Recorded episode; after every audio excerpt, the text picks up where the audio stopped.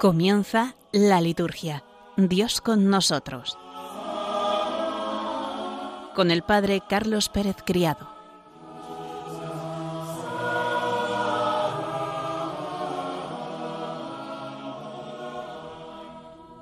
Buenas tardes, queridos oyentes de Radio María, y bienvenidos una semana más a este programa, La Liturgia Dios con nosotros. Quédense aquí, en Radio María. No cambien, porque comenzamos ya. En el programa de esta tarde comenzaremos rezando con el Evangelio del último domingo de Adviento. Presentaremos dos grandes santos que hemos celebrado la semana pasada, Santa Lucía y San Juan de la Cruz. En la parte central del programa queremos hacer una propuesta orante con la escucha y meditación de las antífonas de la O, las antífonas mayores del Magnificat de estos días. Podremos escucharlas, bellamente cantadas en gregoriano, y también su traducción castellana.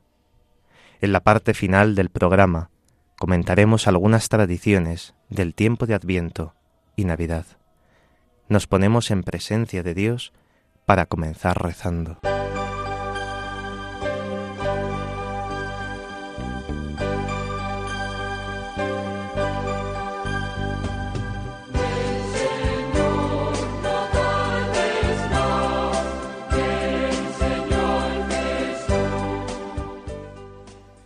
Del Evangelio según San Lucas. En aquellos mismos días, María se levantó y se puso en camino de prisa hacia la montaña, a una ciudad de Judá. Entró en casa de Zacarías y saludó a Isabel. Aconteció que, en cuanto Isabel oyó el saludo de María, saltó la criatura en su vientre. Se llenó Isabel de Espíritu Santo, y levantando la voz exclamó, Bendita tú entre las mujeres, y bendito el fruto de tu vientre. ¿Quién soy yo para que me visite la madre de mi Señor? Pues, en cuanto tu saludo llegó a mis oídos, la criatura saltó de alegría en mi vientre. Bienaventurada la que ha creído, porque lo que le ha dicho el Señor se cumplirá.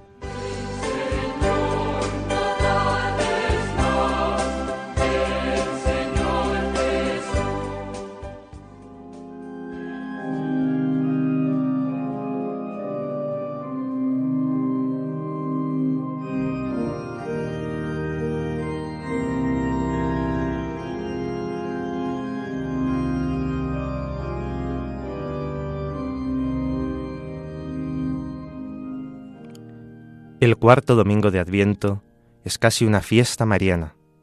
En el ciclo C se ha proclamado el Evangelio de la Visitación que volverá a resonar este año, el 21 de diciembre, mañana.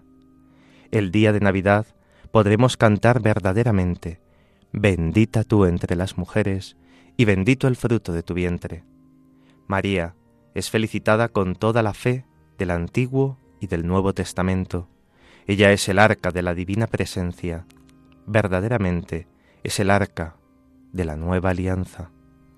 Es el encuentro de dos alianzas, personificadas en ambas mujeres, una joven y otra anciana, pero las dos fecundas por la gracia del Espíritu. Este mismo Espíritu hace presentir la venida del Señor e incluso el niño que ha de nacer profetiza desde el seno materno. También el mismo Espíritu convierte el gozo del encuentro en alabanza. La carta a los Hebreos, en la segunda lectura, expresa una profunda meditación teológica sobre la encarnación. Hemos sido santificados por la oblación del cuerpo de Jesucristo, hecha una vez para siempre en la cruz y en la gracia eucarística. Con el Salmo 79, tan típico de la liturgia de Adviento, cantamos el domingo, Oh Dios, restauranos, que brille tu rostro y nos salve. Es la luz que contemplaremos en el rostro del niño Jesús. Del Padre Rafael Serra Bellá en el calendario directorio del año litúrgico.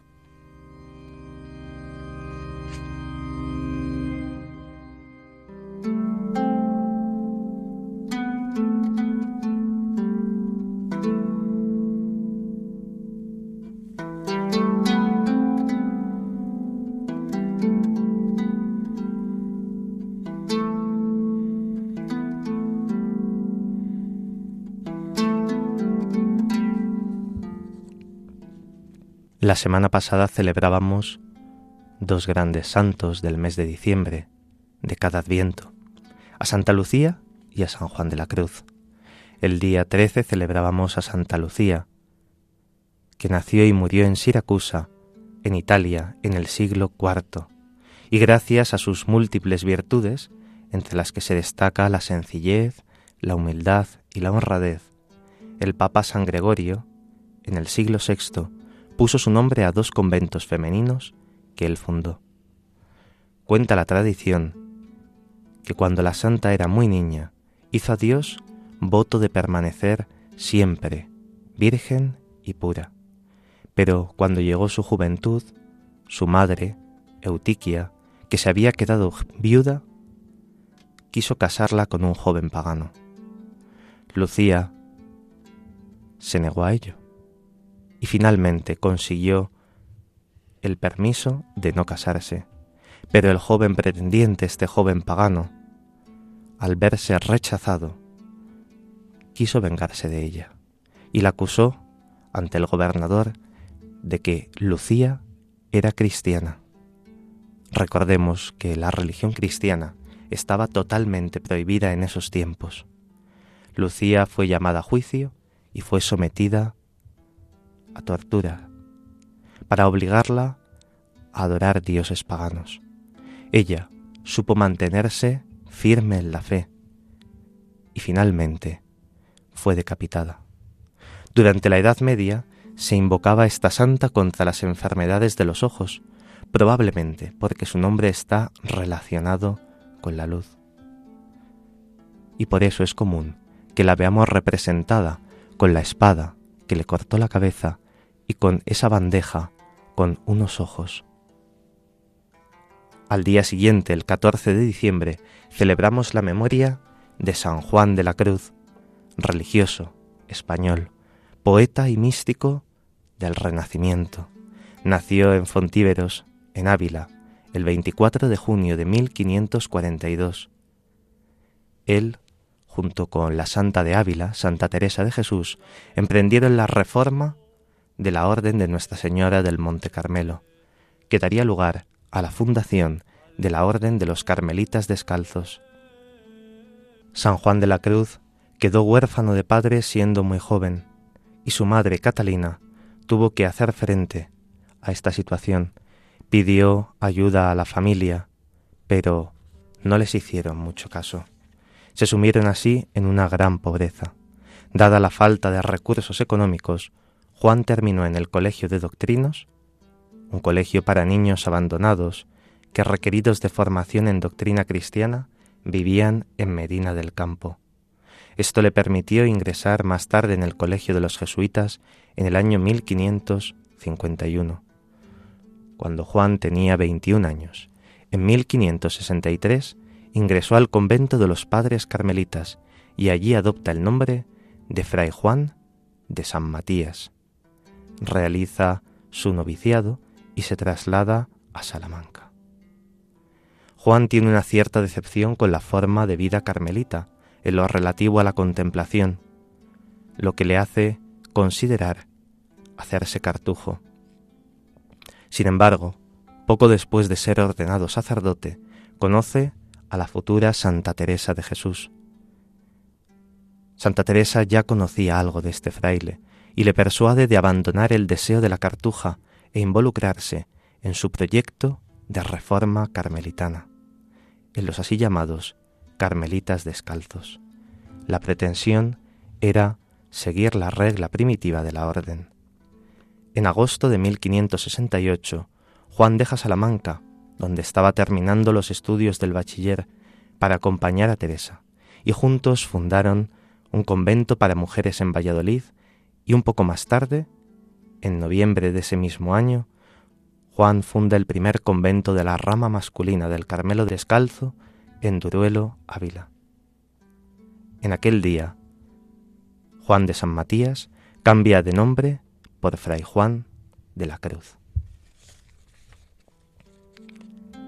En el capítulo general de los Carmelitas de 1575 se decidió enviar un visitador de la orden para suprimir los conventos de la Reforma y recluir a la Madre Teresa en un convento.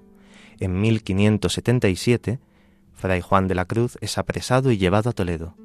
Allí sufre aislamiento durante ocho meses. En ese tiempo pudo escribir una de sus más significativas obras, el Cántico Espiritual. El santo fue llamado a la presencia de Dios en la ciudad de Úbeda el 14 de diciembre de 1591. Pertenece a los 36 doctores de la Iglesia.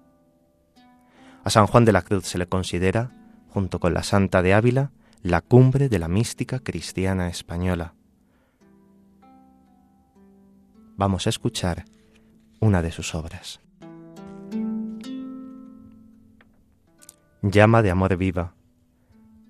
Canciones del alma en la íntima comunicación de unión de amor de Dios.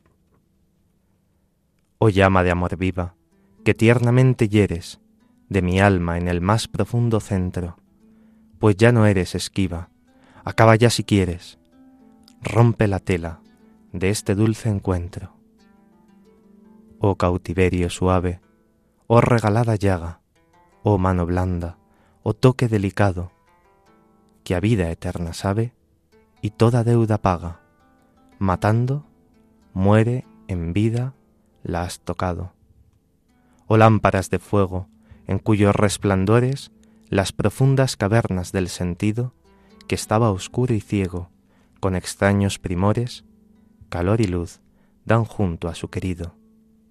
Cuán manso y amoroso, recuerdas en mi seno, donde secretamente solo moras, y en tu aspirar sabroso, de bien y gloria lleno, cuán delicadamente me enamoras.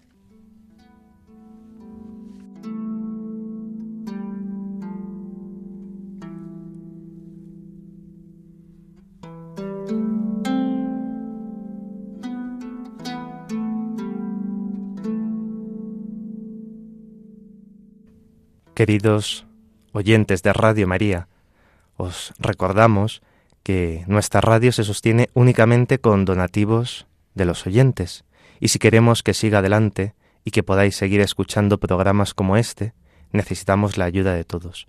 Vamos a escuchar unas palabras que nos lo recuerdan. Cuando decimos que en Adviento pedimos la venida del Salvador, no hablamos de teorías Realmente nuestro mundo está herido por el egoísmo, la autosuficiencia, la indiferencia, la desesperanza, las adicciones. Por ello, Jesucristo quiere nacer de nuevo en nuestro corazón para sanarlo y hacerlo capaz de esperar y amar. Radio María quisiera ser instrumento de la Virgen para invitar a todos los hombres a prepararse al nacimiento de su Hijo, el único Redentor de todos. Para ello necesitamos la ayuda posible de cada uno en forma de oración, sacrificios, voluntariado y donativos. Colabora. Puedes hacerlo sin moverte de casa con una simple llamada al 91 822 8010 o a través de nuestra página web www.radiomaria.es, donde verás los números de cuenta a donde podrás realizar una transferencia bancaria o a través de pasarela de pago con tarjeta. Además, tenemos disponible el método de pago Bizum. Y si quieres que tu donativo desgrabe, no olvides indicar tus datos personales, incluido tu NIF. Radio María, la fuerza de la esperanza.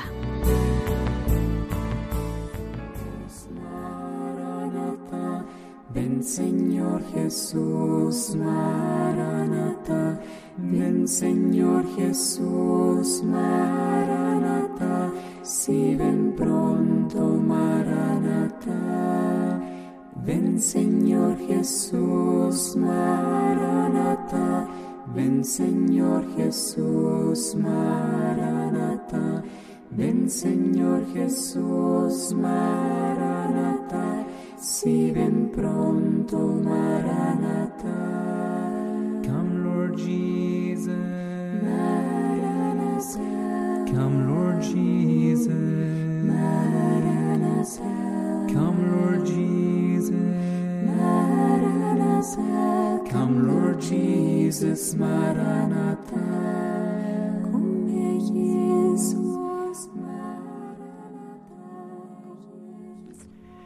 Queridos oyentes, queremos proponer en el día de hoy una parte orante en nuestro programa con la escucha y meditación de las antífonas de la O. Desde el viernes comenzamos las ferias mayores de Adviento, la más alta intensidad de este tiempo litúrgico.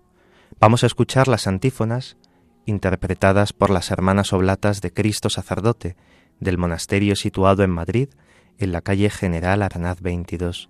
Estas hermanas conservan el canto gregoriano en las celebraciones litúrgicas y durante esta semana cantarán las antífonas mayores, como podremos escuchar esta tarde.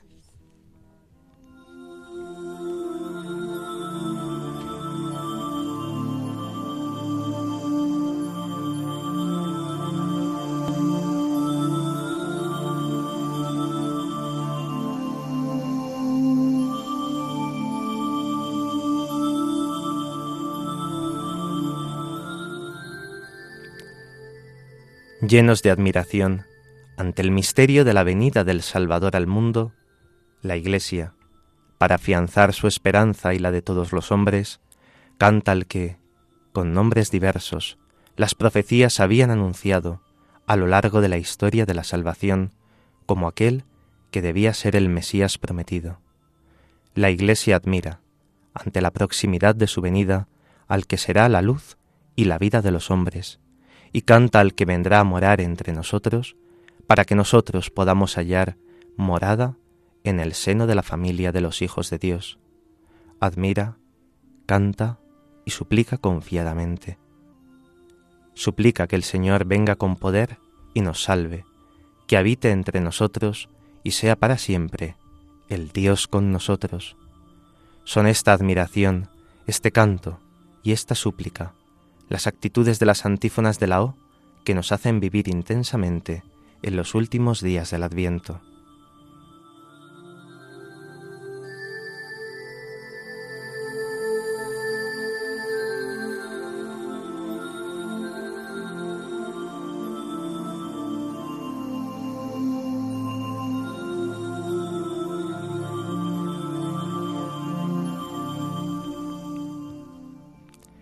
Estas antífonas, que en la liturgia monástica se cantan antes y después del Magnificat en los días previos a la Navidad, del 17 al 23 de diciembre, se remontan hasta la época de San Gregorio en el siglo VII. Forman la médula de la liturgia del Adviento y de su misterio. Las letras principales de cada una de las siete antífonas, remontando de la última a la primera, forman un ingenioso acróstico que da la respuesta del mismo Cristo a la súplica reiterada de su Iglesia, Erocras, estaré aquí mañana.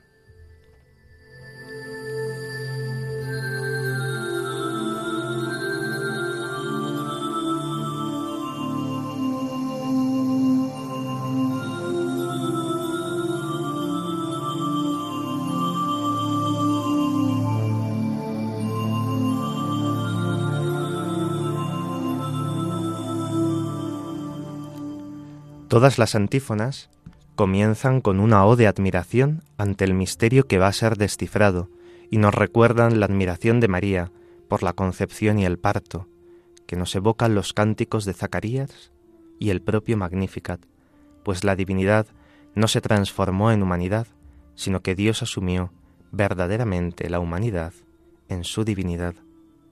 Le sigue a la admiración ante el misterio una palabra que expresa la pertenencia a la divinidad, o sabiduría, o Adonai, la referencia a aquellos que viven en la expectación de la venida del Señor, o Radix Jesse, o Clavis David, o Rex Gentium, o nombres por los que los cristianos hemos venerado a Dios, o Oriens y o Emmanuel.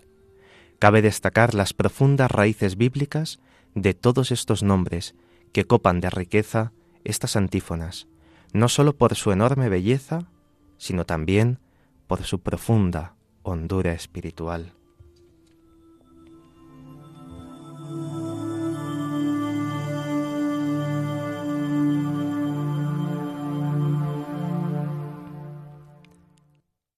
La antífona del día 17 de diciembre, o sapiencia, o sabiduría, la del día 18 de diciembre, oh Adonai, la del día 19 de diciembre, oh Radicese, oh raíz de Jesé, la de hoy día 20, oh clavis David, oh llave de David, la del día 21, oh Oriens, oh amanecer, oriente, la del día 22, oh Rex Gentium, oh Rey de las Naciones, la última, la del día 23 de diciembre, oh Emmanuel, será las que vayamos a escuchar dentro de un instante.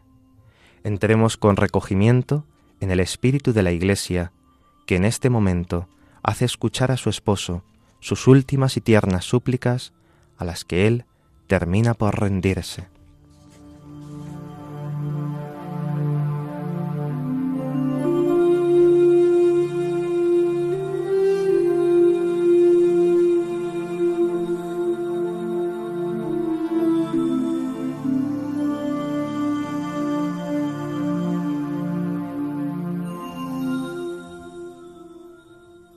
Oh sabiduría, que brotaste de los labios del Altísimo, abarcando del uno al otro confín y ordenándolo todo con firmeza y suavidad.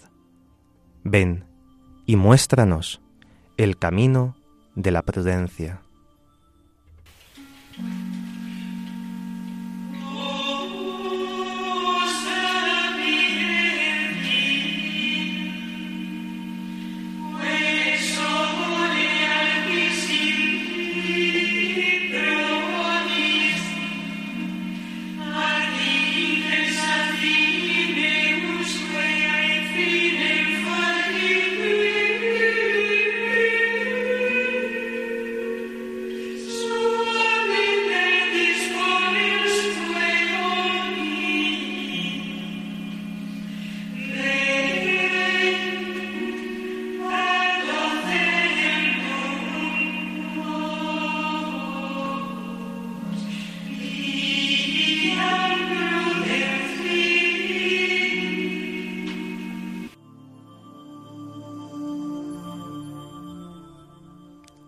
Oh sabiduría increada, que vendrás muy pronto a hacerte visible en el mundo, que entonces se ponga de manifiesto que todas las cosas están en tus manos. Acaba de proclamarse el edicto del emperador Augusto para que se lleve a cabo el censo del universo. El príncipe cree orgulloso remover así, en beneficio propio, toda la especie humana Millones de hombres cruzan la tierra, creyendo que obedecen a un hombre, y es a Dios a quien obedecen. Esta agitación solo tiene un objeto, que lleguen a Belén, un hombre y una mujer encinta desde su morada de Nazaret, y así se cumpla la profecía.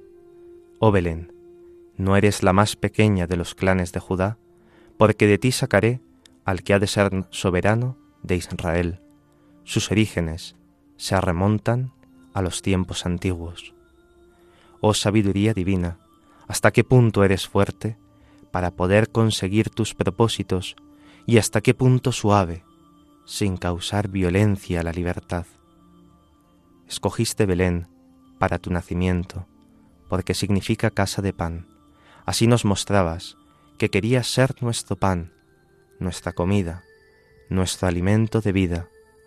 Oh sabiduría acércate pronto hasta nosotros, a fin de que nosotros nos acerquemos a ti y seamos iluminados por su resplandor.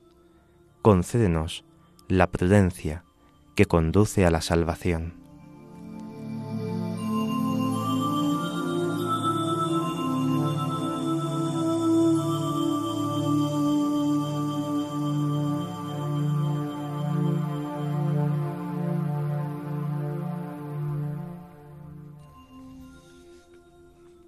Escuchamos la antífona del día 18.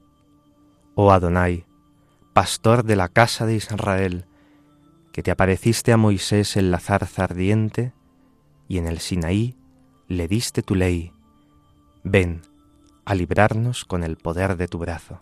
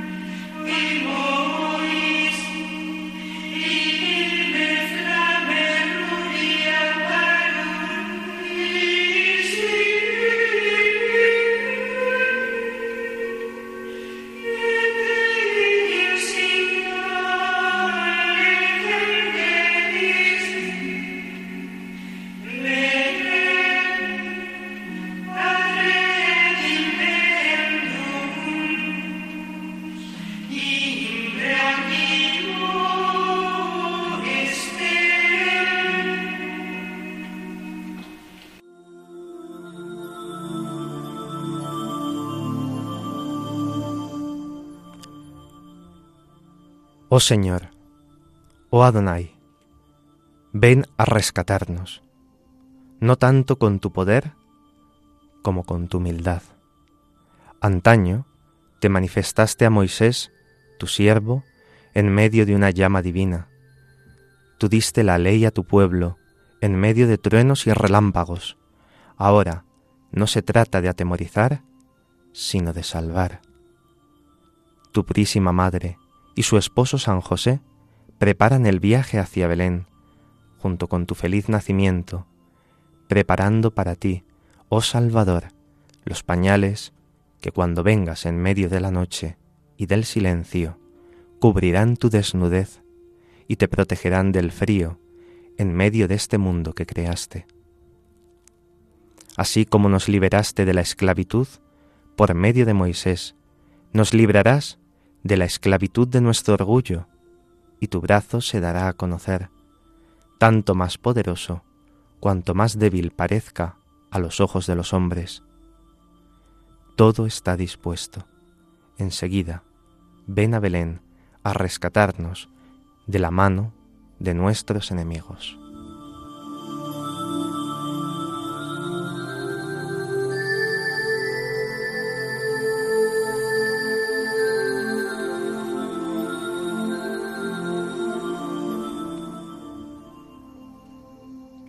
La antífona del día 19 de diciembre. Oh renuevo del tronco de Jesé, que te alzas como un signo para los pueblos, ante quien los reyes enmudecen y cuyo auxilio imploran las naciones. Ven a librarnos, no tardes más.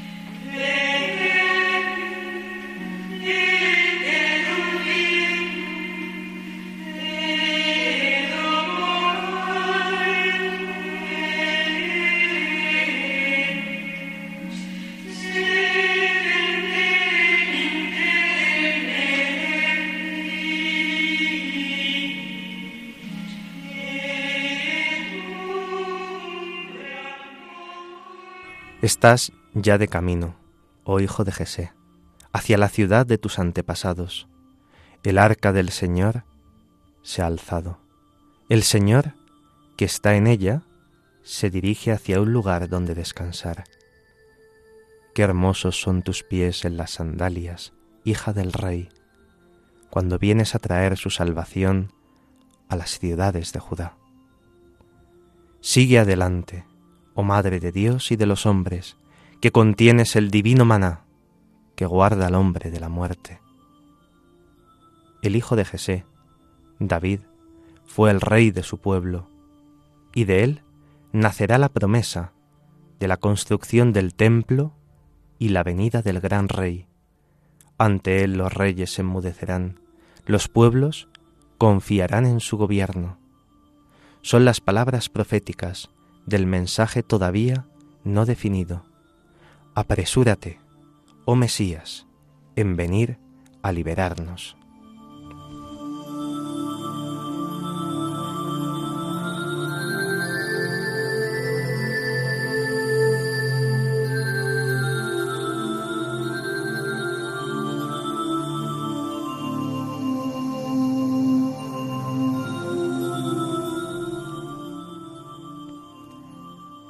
La antífona del día 20, del día de hoy.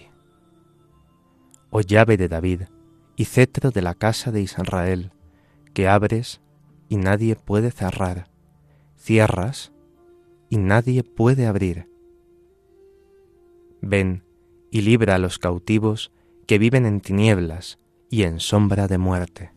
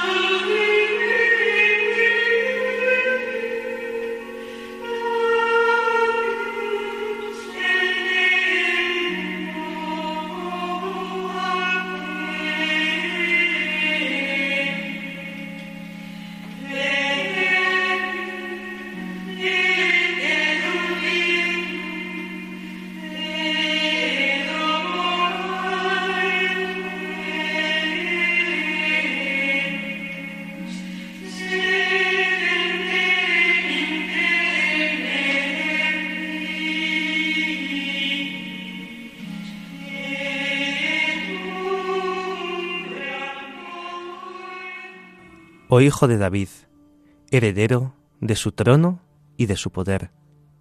Tú recorres, en marcha triunfal, una tierra sometida a tu antepasado y esclavizada por los gentiles. Tú descubres, a lo largo del camino, lugares que son testigos de la maravilla de la justicia y de la misericordia de Yahvé, tu Padre, para el pueblo con el que selló su alianza. Cuando hayas abandonado la nube virginal que te cubre, emprenderás de nuevo viajes anunciando el nuevo reino, la nueva alianza.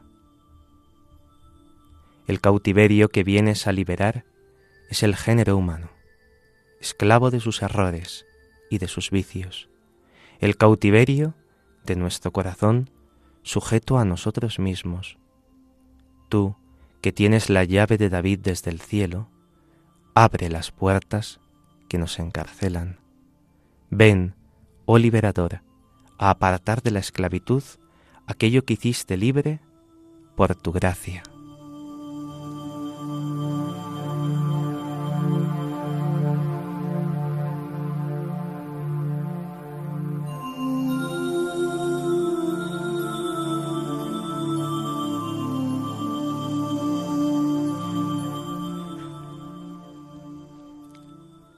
La antífona de mañana, día 21. Oh Oriente, que naces de lo alto, resplandor de la luz eterna, sol de justicia, ven ahora a iluminar a los que viven en tinieblas y en sombra de muerte.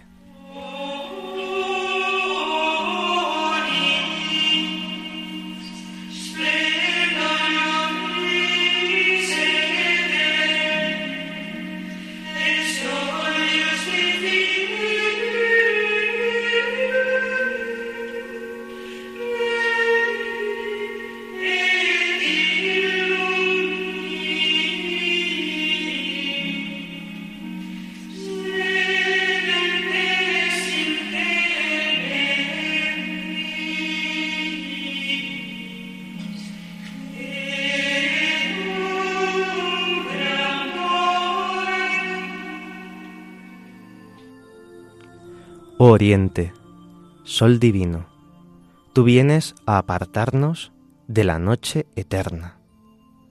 Ahora que estás atravesando la región de Judea, te acercas a Jerusalén. A lo largo del camino encuentras multitud de hombres. Ninguno sospecha que esté tan cerca el esperado a través de los tiempos. Tu madre es considerada una mujer como tantas otras Nadie sospecha el contraste entre una divinidad tan soberana y una condición tan humilde, oh sol de justicia. Aumenta nuestra fe, pero acrecienta en nosotros el amor. Si estos hombres te amaran, oh libertador, harías que sintieran tu cercanía. Sus ojos no te verán, pero al menos su corazón ardería en su pecho. Te desearían y apremiarían con sus súplicas, dando la luz que necesitan sus vidas. No queremos apartarnos de ti, llegar a Belén, donde nuestros ojos verán, oh resplandor eterno, a nuestro Señor.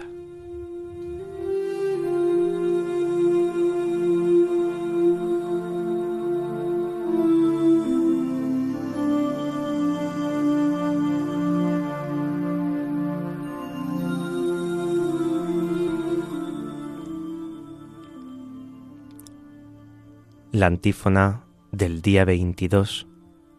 Oh Rey de las naciones y deseado de los pueblos, piedra angular de la Iglesia, que haces de dos pueblos uno solo, ven y salva al hombre que formaste del barro de la tierra.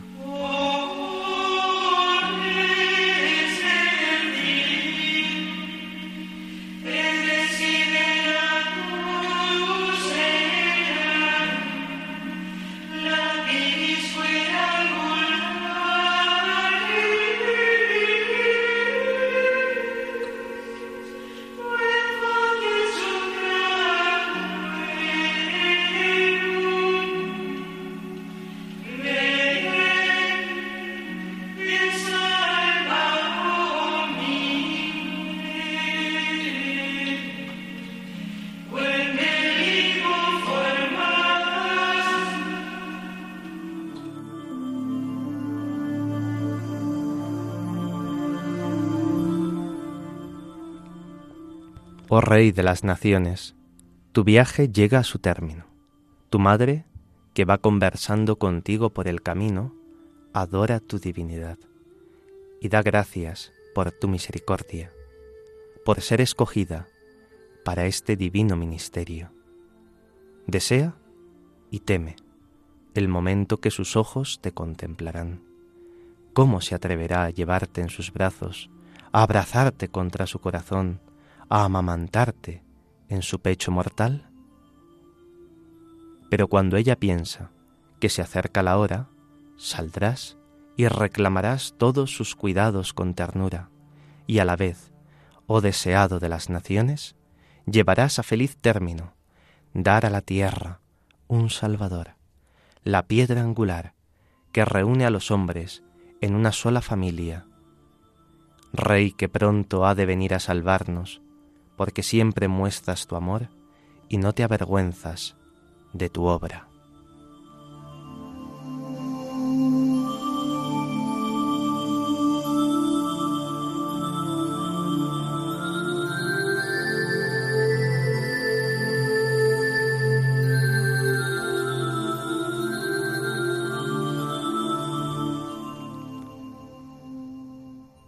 Escuchamos la última de las antífonas de la O, la del día 23 de diciembre.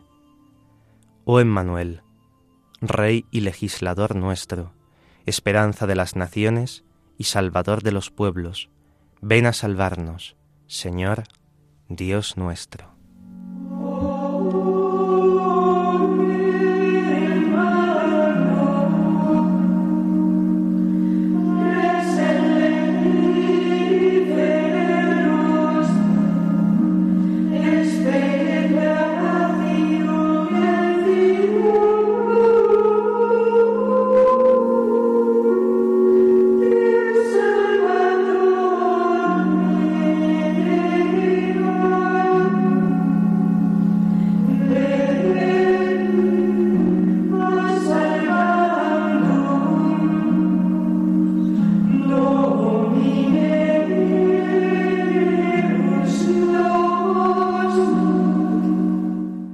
Oh Emmanuel, Rey de paz, que entras en Jerusalén, la ciudad escogida por ti, porque es en ella donde tienes tu templo.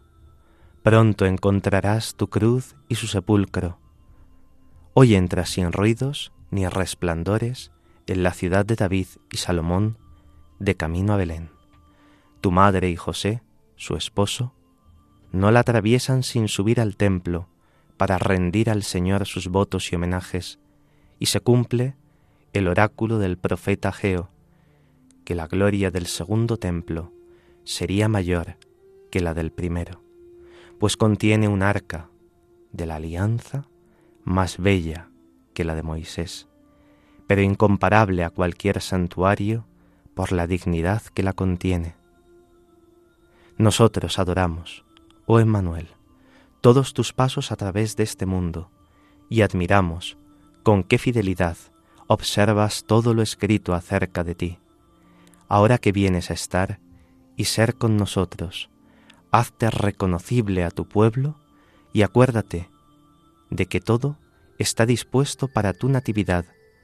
Ven a salvarnos, para ser llamado no solamente Emmanuel, sino Jesús, es decir, Salvador.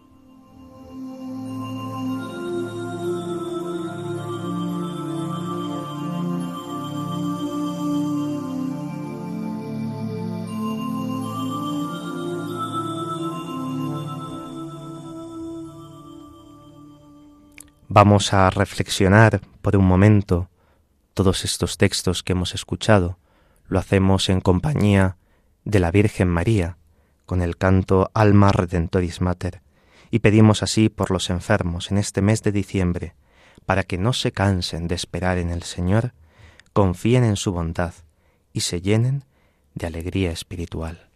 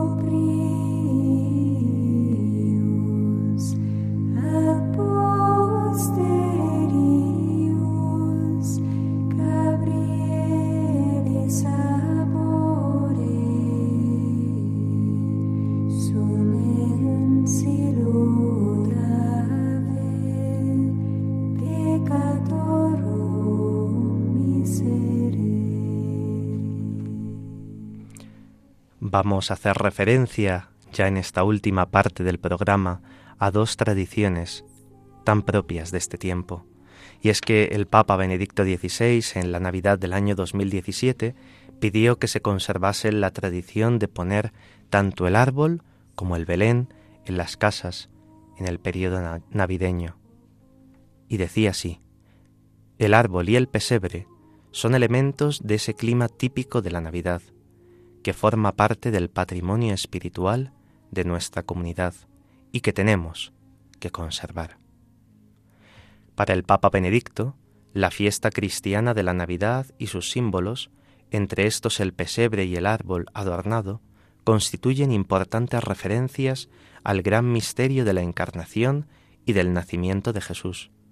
Según el pontífice, el abeto es un significativo símbolo del nacimiento de Jesús, porque con sus hojas, siempre verdes, representa la vida que no muere, y añadió, Mantened vivas estas bellas tradiciones tan sentidas, y empeñaos en organizar siempre más manifestaciones de una vida cristiana auténtica.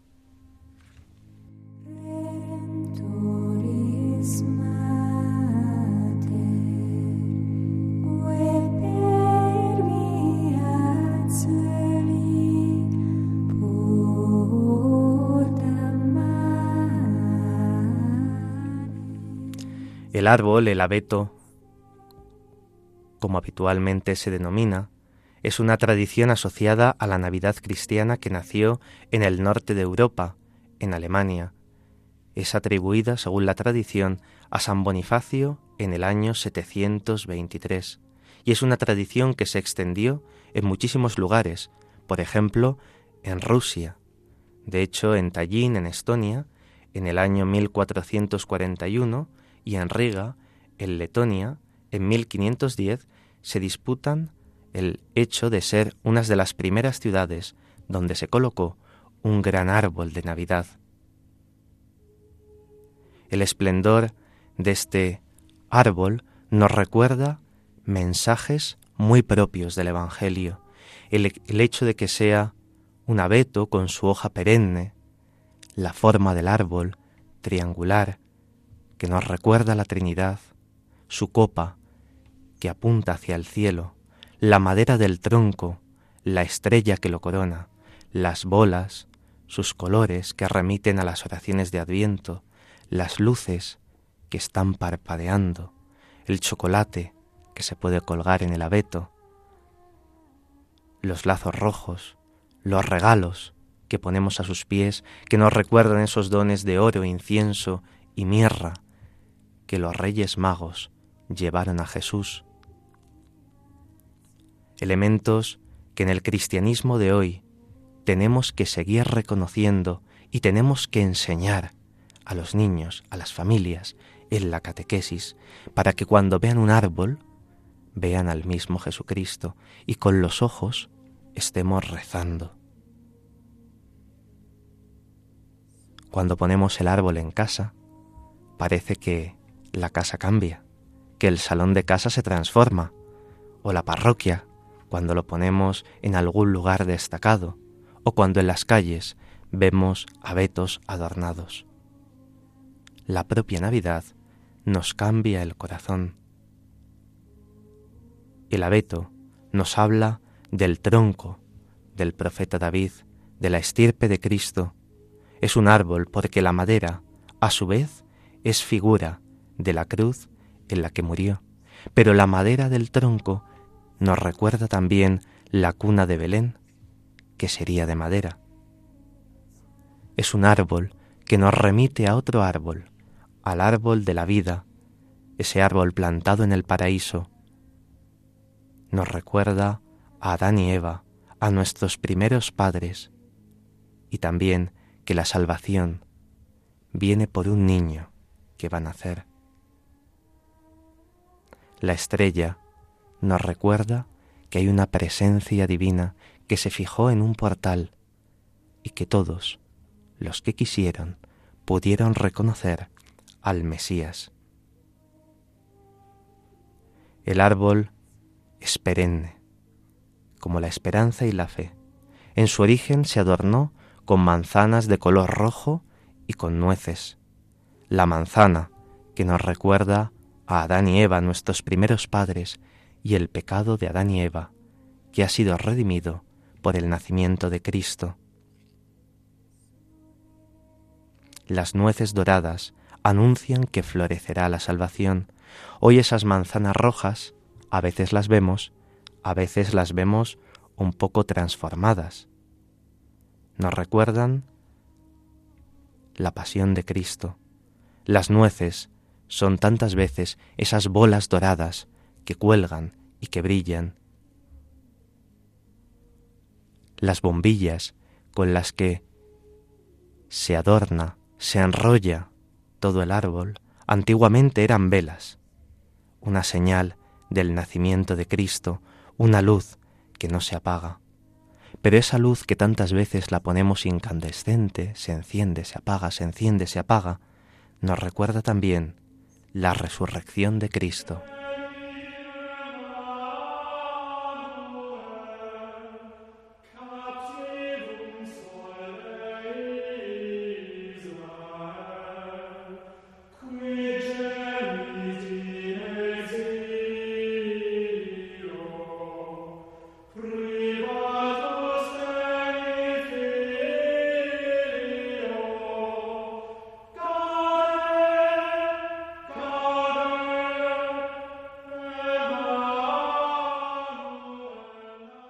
Vamos a recordar el origen de otra de las tradiciones de Navidad que el Papa Benedicto XVI nos invitaba a que no se perdiese, y es el relato del primer Belén. Así nos lo narra Tomás de Celano. Digno de recuerdo y de celebrarlo con piadosa memoria es lo que hizo Francisco tres años antes de su gloriosa muerte cerca de Grequio, el día de la Natividad de nuestro Señor Jesucristo, vivía en aquella comarca un hombre, de nombre Juan, de buena fama y de mejor tenor de vida, a quien el bienaventurado Francisco amaba con amor singular, pues siendo de noble familia y muy honorable, despreciaba la nobleza de la sangre y aspiraba a la nobleza del espíritu. Unos quince días antes de la Navidad del Señor, el bienaventurado Francisco le llamó como solía hacerlo con frecuencia, y le dijo, Si quieres que celebremos en Grequio esta fiesta del Señor, date prisa en ir allí y prepara prontamente lo que te voy a indicar. Deseo celebrar la memoria del niño que nació en Belén y quiero contemplar de alguna manera, con mis ojos, lo que sufrió en su invalidez de niño, cómo fue reclinado en el pesebre y cómo fue colocado sobre heno entre el buey y el asno. En oyendo esto, el hombre bueno y fiel corrió presto y preparó en el lugar señalado cuanto el santo le había indicado. Llegó el día de alegría, de exultación. Se citó a hermanos de muchos lugares, hombres y mujeres de la comarca rebosando de gozo. Prepararon, según sus posibilidades, cirios y teas, para iluminar aquella noche que con su estrella centelleante iluminó todos los días y años. Llegó, en fin, el Santo de Dios, y viendo que todas las cosas estaban dispuestas, las contempló y se alegró. Se prepara el pesebre, se trae el heno y se colocan el buey y el asno. Allí la simplicidad recibe honor, la pobreza es ensalzada, se valora la humildad y Grequio se convierte en una nueva Belén. La noche resplandece como el día, noche placentera para los hombres y para los animales. Llega la gente y ante el nuevo misterio saborean nuevos gozos. La selva resuena de voces y las rocas responden a los himnos de júbilo. Cantan los hermanos las alabanzas del Señor y toda la noche transcurre entre cantos de alegría. El Santo de Dios está de pie ante el pesebre, desbordándose en suspiros, traspasado de piedad, derretido en inefable gozo. Se celebra el rito solemne de la misa sobre el pesebre, y el sacerdote goza de singular consolación. El Santo de Dios viste los ornamentos de diácono, pues lo era, y con voz sonora canta el Santo Evangelio. Su voz potente y dulce, su voz clara y bien timbrada, invita a los premios supremos, luego predica al pueblo que asiste, y tanto al hablar del nacimiento del rey pobre como de la pequeña ciudad de Belén, dice palabras que vierten miel.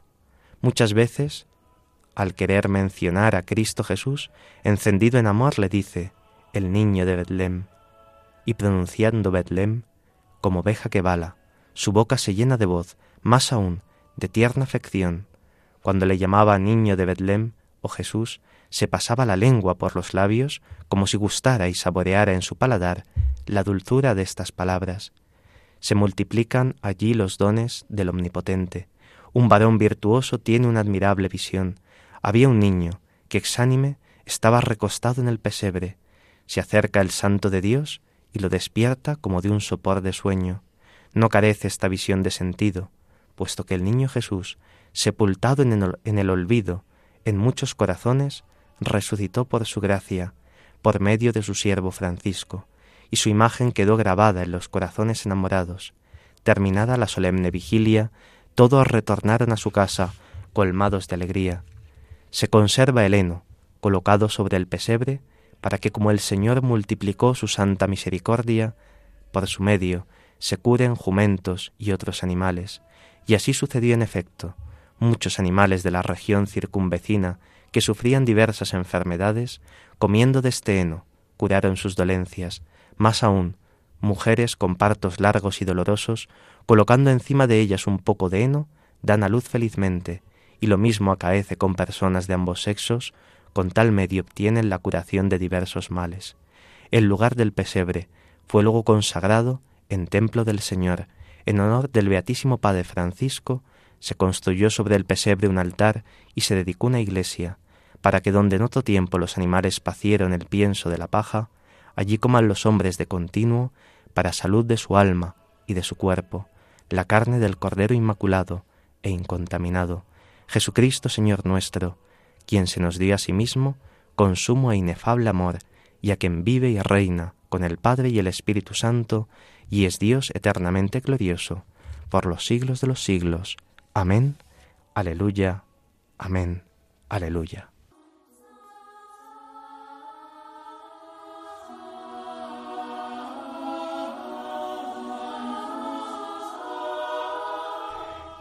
Queridos oyentes, se nos acaba el programa volando. Esta tarde les ha acompañado en el micrófono el padre Carlos Pérez Criado y en el control Javier Esquina, al que agradecemos mucho su silencioso servicio una tarde más. A continuación pueden escuchar el programa Catequesis en Familia con el padre Diego Muñoz.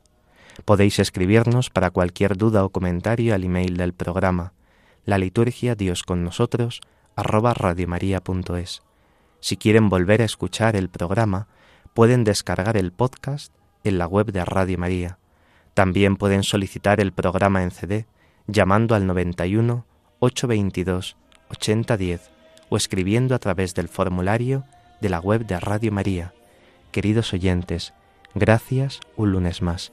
Feliz Adviento y dentro de poco, felices Pascuas. Así concluye la liturgia. Dios con nosotros con el padre Carlos Pérez Criado.